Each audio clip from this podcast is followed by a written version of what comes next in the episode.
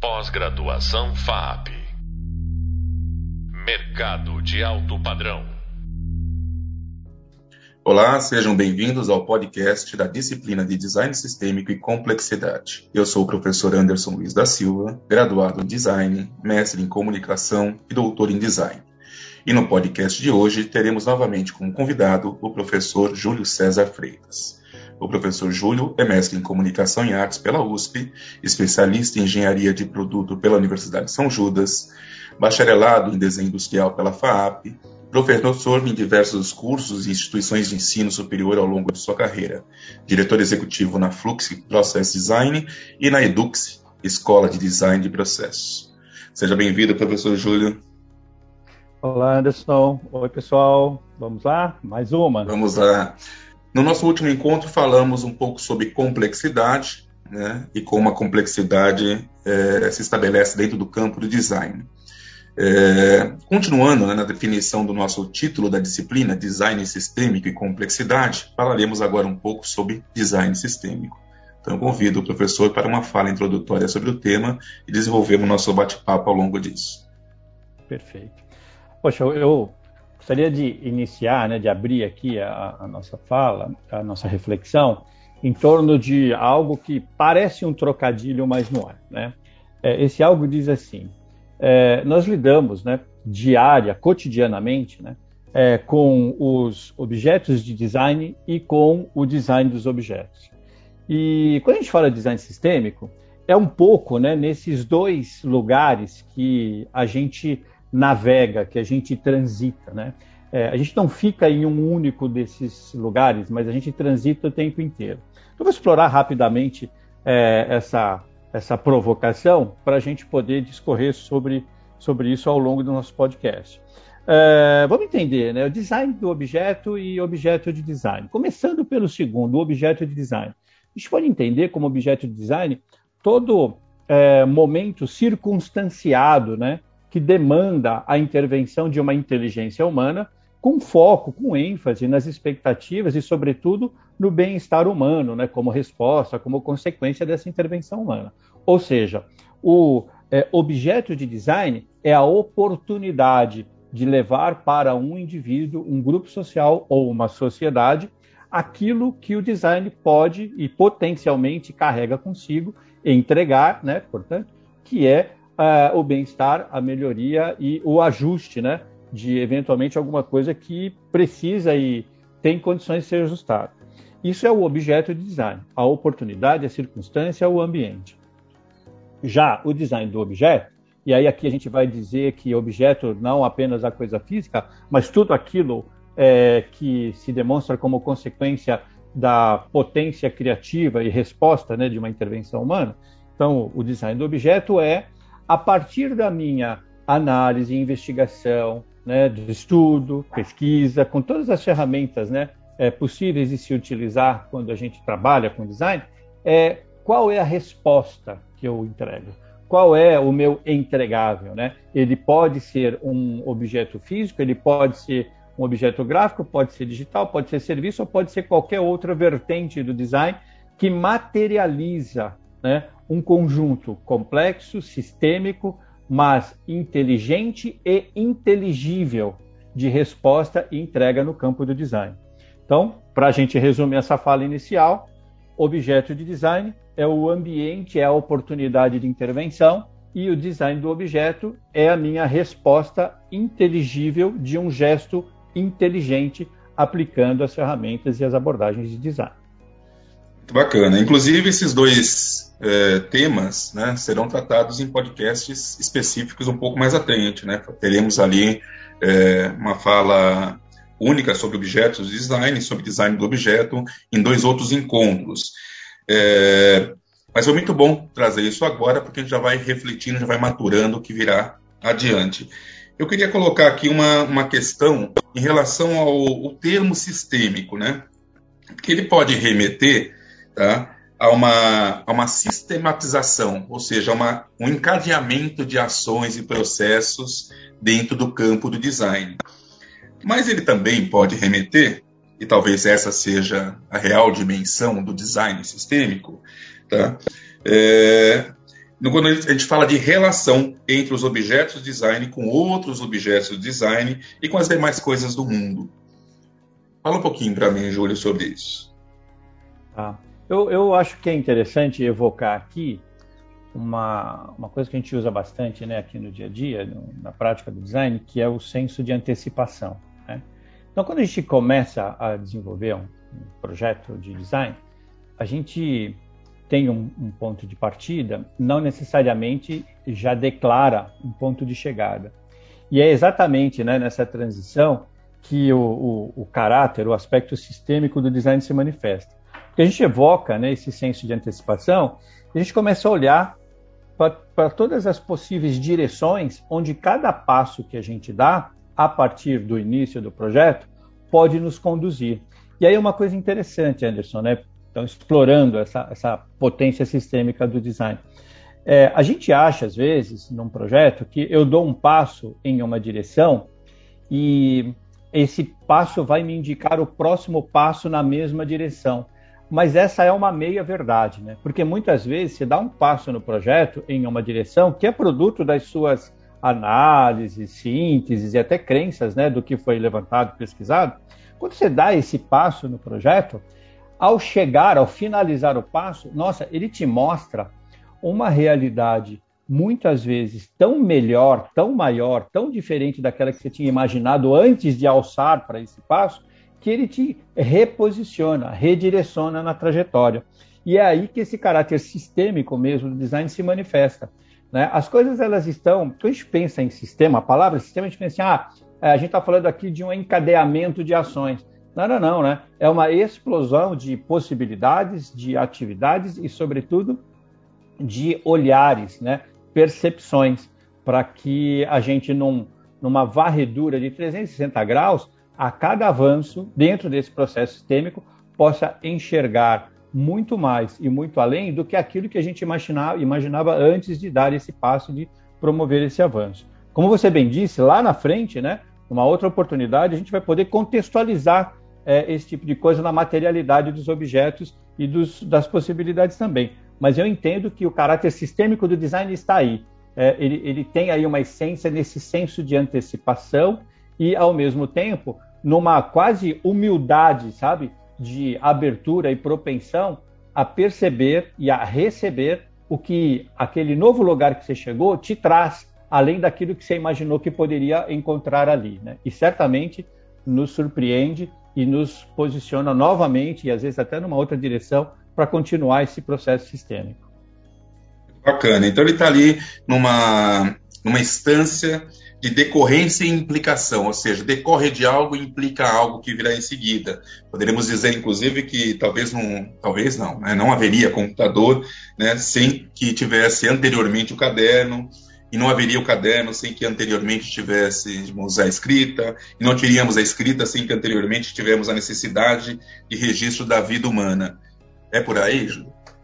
Exatamente por aí, né? E é uma coisa interessante, porque você, a gente sai do, do uh, da matéria, né? E dentro desse processo sistêmico e tende à efemeridade, né? Após a, a extrapolação da matéria. Vou dar um exemplo disso, né? A gente tem hoje é, já historicamente falando, e aqui numa rápida timeline, é, para que houvesse né, a existência do monóculo, precisou haver, primeiro, né, a percepção humana de que a visão já não estava muito boa, estava falhando, precisou existir né, o domínio da técnica é, da, da confecção é, de, do vidro como matéria-prima e depois converter o vidro em lente, é, o domínio do metal para poder fazer o aro e pronto, surgiu um monóculo. Né? É, depois, para que o óculos existisse, primeiro teve que haver o monóculo. Depois, para que a lente de contato existisse, teve que haver o óculos, né? teve que existir o óculos. E agora, quando a gente começa a fazer com que a lente de contato né, entre no olho e comece a pervasar né, o órgão humano e estabelecer um contato direto das células fotorreceptoras é, pelas redes sinápticas com o cérebro para gerar a compreensão da imagem, é, foi preciso existir todo esse conjunto de produtos anteriores. Né?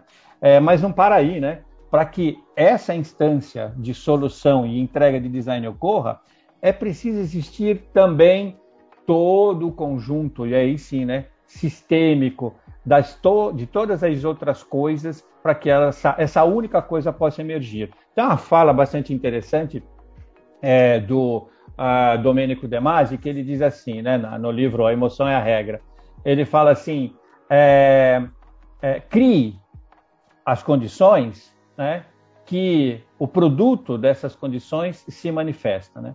Então, nada pode ocorrer sem tudo que for necessário e fundamental para que aquilo ocorra não esteja presente e disponível. É um pouco por aí, viu, Anderson? Bacana.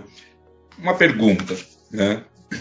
O design, na dimensão né, do artefato, ele equipara-se à cultura na dimensão humana? Isso é muito interessante, né? Você trouxe aí algumas palavras, é, eu acho que elas são fundamentais. Primeira, é, a, a, humana, né? Depois, é, dimensão, depois cultura e depois artefato, né? Vou entender o artefato como tudo aquilo que é existente né, na superfície do planeta e ao longo da sua história que é, foi produzido numa escala ou por uma escala humana, né? É, porque há quem diga que se foi um humano, então por o humano ter sido produto da natureza, então o objeto da intervenção humana também é natural. Mas a gente criou aí uma camada e chamou que de artificial tudo aquilo que é produzido por um ser humano. E aí a gente, do artificial, com uma conotação bem positiva, né, não negativa, a gente tem o artefato, né?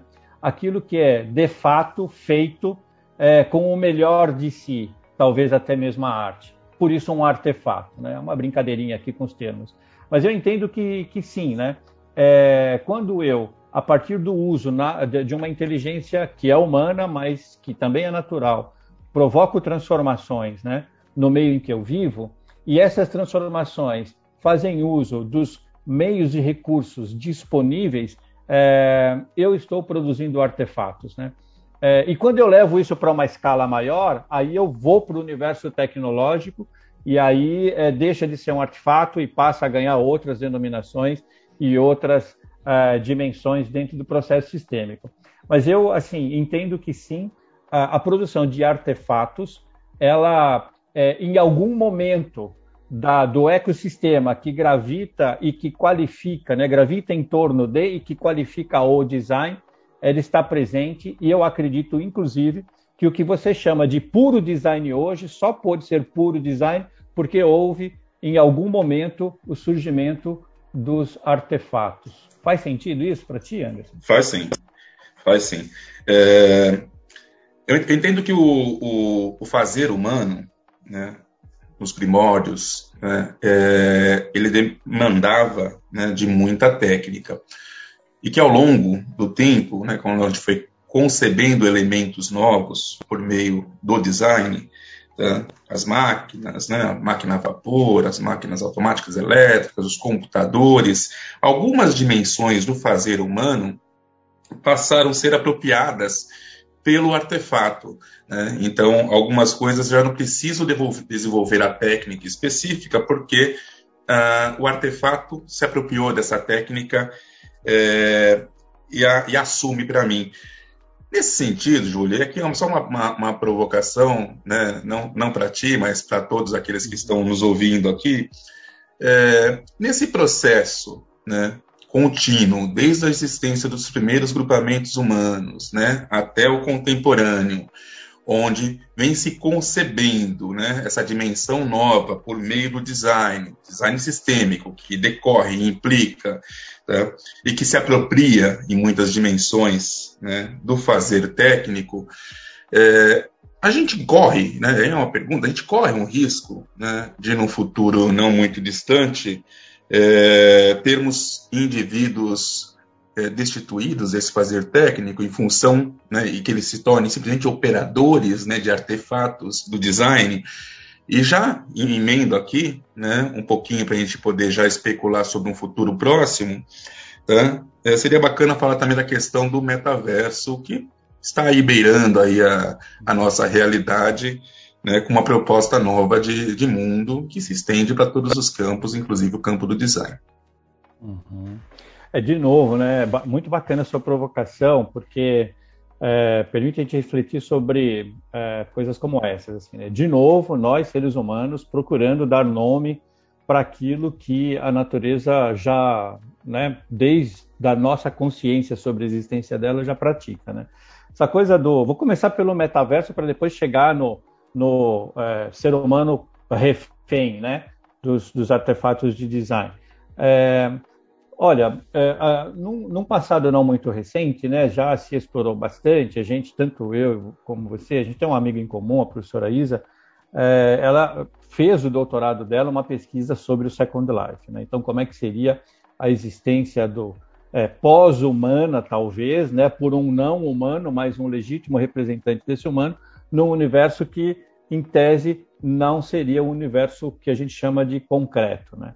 E não sei se você lembra, mas ela, nossa, ela fazia, ela artista, né? Ela fazia exposições de arte no Second Life.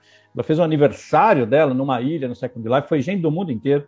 Então foi uma experiência que, apesar né, daquela rede não ter é, é, seduzido assim, né, o mundo é, como as outras redes, já discutia um pouco isso. Mas eu iria um pouquinho mais para trás.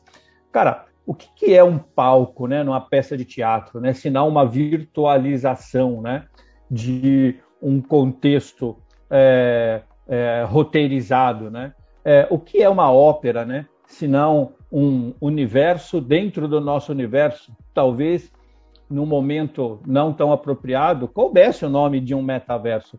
Da mesma forma o que é quando o, o casal Marcelo e Roseli Zulfo, né, na Politécnica da Universidade de São Paulo conseguem criar, né, é, dentro de um ambiente de pesquisa, uma caverna digital, né, e nos coloca, como aconteceu comigo e alguns colegas pesquisadores, no fundo do mar, né, numa experiência digital, é, ou ao lado de um caça, né, é, em pleno movimento no, no ar.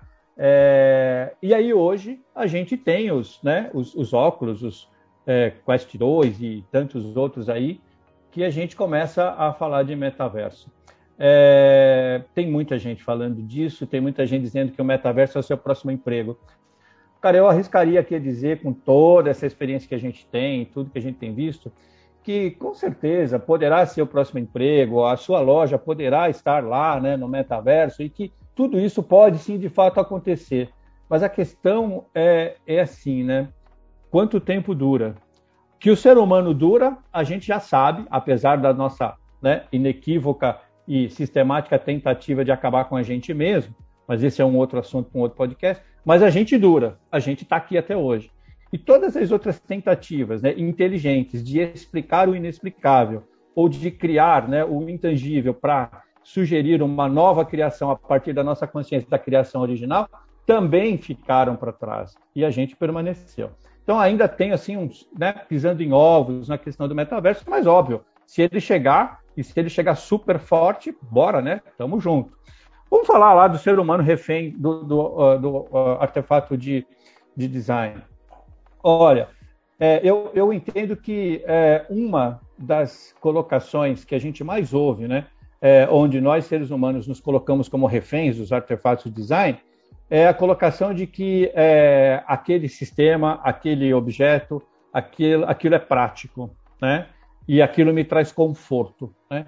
Ora, é, por essa, por esse olhar, né? Por esse prisma, é, ser refém, né? Do artefato de design na escala do conforto pode ser interessante, mas nada vem de graça, né, Anderson? Porque do mesmo jeito que eu é, falo para o automóvel feche é, as janelas e o vidro sobe, eu deixo de queimar calorias virando a minha manivelinha né, do Fusquinha lá de trás dos anos 60, anos 70. E aí eu vou pagar na academia para fazer um movimento semelhante para poder gerar né, algum tipo de benefício para a saúde. Então eu entendo que é, uh, sim, é uma, uma, uma, tendência, né, cada vez mais nós nos tornarmos é, aí reféns dos artefatos, porque queremos, porque optamos. E depois nós vamos optar por outras coisas. Mas enquanto a gente entender que essa condição de refém não tem o nome de refém, e sim o nome de conforto, eu acho que a gente vai botar muito tempo, dinheiro e talvez até inteligência nisso, viu, Anderson? O que, que você acha? Muito bacana, Gildo. Eu acho que é por aí mesmo. Acho que é por aí mesmo. E pegando o gancho um pouquinho né, do prefixo metaverso, né, do, do, do meta-universo, né, tem um outro termo que surge dentro do contexto do design sistêmico e da complexidade, que é o meta-design. Uhum. É, que você teria para falar para a gente sobre isso? O meta-design, né? O design do design. É, é um pouco isso, né? É, eu preciso, de alguma forma, explicar para você por que, que a luminária que eu desenhei e você comprou é, gerou em você uma percepção e atribuição de valor, né? Seja pelos atributos racionais, pelos é, benefícios funcionais ou benefícios emocionais. Como eu não consigo muito bem explicar isso e não vale né, mandar bula com a luminária, eu vou explicar o design do design. Né? E aí eu vou começar a trabalhar os processos de design. É, eu estou falando não depreciando né, o meta-design, ao contrário, né, eu sou um grande partidário dele. Partidário dele. É, eu vou começar a querer entender como é que são os meus processos de design. Por que, que é, eu valorizo tanto, por exemplo, é, os modelos mentais é, que é, foram publicados em torno da lógica de pensamento dos designers, como o próprio design thinking, um deles que por, por décadas aí é, ganhou, né, o, o, a, a, preferência, né, das, das, conversas sobre design e em todas as áreas, em todos os setores. É, porque no momento em que eu começo a pensar no design do design, talvez eu consiga melhor qualificar o design que chega até você, que chega até o consumidor, que chega até o usuário. É, eu crio uma camada anterior de reflexão. Né? Eu estou, curiosamente, aqui na frente de uma prateleira de livros, nesse momento, e estou olhando para o livro do Karim Rashid com o título Design Yourself. Né? E, e, é uma coisa muito curiosa, porque é, é, é, o conteúdo desse texto né, fala da, do, do, que a minha imagem, do que né, a minha lógica de pensamento, do que as minhas motivações são capazes de contribuir para com a minha existência. E o meta design, eu penso que vai um pouco nessa linha. É, o que o design pode contribuir para o design, para que então esse segundo design possa contribuir com as pessoas? E aí se abre um universo de possibilidades, né? Investigações metodológicas, é, a análise crítica né, de cunho social, antropológico, sociológico, psicológico, ou seja, todo um conjunto de análises que volta, devolve a gente né, para o universo da complexidade, para a gente poder produzir pelo meta design um design que seja mais, é, mais claro, mais objetivo, mais direto e que vença por si a complexidade, como a gente falou, de todas as coisas para entregar a tão desejada simplicidade né, para a utilização e desfrute dessas coisas. Né? Bacana, Júlio. Nosso tempo está se esgotando, mas eu queria fazer um, uma, um último questionamento, né? É, retomando lá a fala do Paul Rand, né? Tudo é design, né? E um pouco do, da nossa fala né? aqui dentro, né? que todos somos designers, né? É, o termo ele foi popularizado a partir dos anos 80, eu digo assim, popularizado se tornou né, popular, as pessoas passaram a utilizar esse termo, né, como design de sobrancelha, né, é, cake design, hair design, né? tudo, tudo era design é, no sentido é, quando eu queria agregar valor né, e demandar uma questão principalmente estética na coisa, como resultado estético. É, mas, até te ouvindo agora, a gente batendo esse papo aqui, né, é, me parece que não somos mais todos designers, né? É que o design requer um esforço, um esforço complexo, um esforço sistêmico, um esforço de estudo, de entendimento, para que ele crie né, resultados positivos. É, o que você acha? Eu, eu, eu acho que essa é uma, é uma zona muito curiosa, né, de, de é, especulação, inclusive, né, no, sempre no bom sentido, né. É, eu, eu, entendo assim, assim como é, todos, uma questão de atributo humano, né? Todos temos a criatividade como um atributo da nossa existência e formação. É, a partir desse atributo que está presente em todos, potencialmente todos poderemos produzir design. Então, toda vez que a gente faz uso da nossa intrínseca, né, é, capacidade criativa, transformando o entorno, como eu sempre digo, em benefício de mim e dos outros, eu estou é, designando novos sentidos, significados e percepção de valor para as coisas que estão em volta de mim. Então, potencialmente, todos somos designers. Agora, quando você é, precisa levar esse seu objeto de intervenção criativa para uma escala maior, com especificidades declaradas, né? Com demandas igualmente declaradas e igualmente complexas, você vai precisar reunir um pouco mais de conhecimento, em alguns casos muito mais, do que a nossa potência natural existente é, criatividade, né, que é a criatividade. É, a gente vai precisar sim mergulhar num processo de pesquisa, investigação, estudo é, e às vezes até se especializar para poder provocar e entregar uma intervenção de design mais assertiva diante daquela demanda que é igualmente complexa e específica. Né? Então, sim, somos todos criativos, potencialmente todos designers, mas em alguns casos você precisa mergulhar um pouco mais no universo do conhecimento para gerar um design adequado. Muito bacana. E só para pontuar aqui o final da minha fala, né, coincidentemente, a palavra potência né, o potencial, tem um sinônimo muito né, utilizado, que é o sinônimo, que é a palavra virtual. Né? Então, virtualmente é aquilo que potencialmente né, pode acontecer.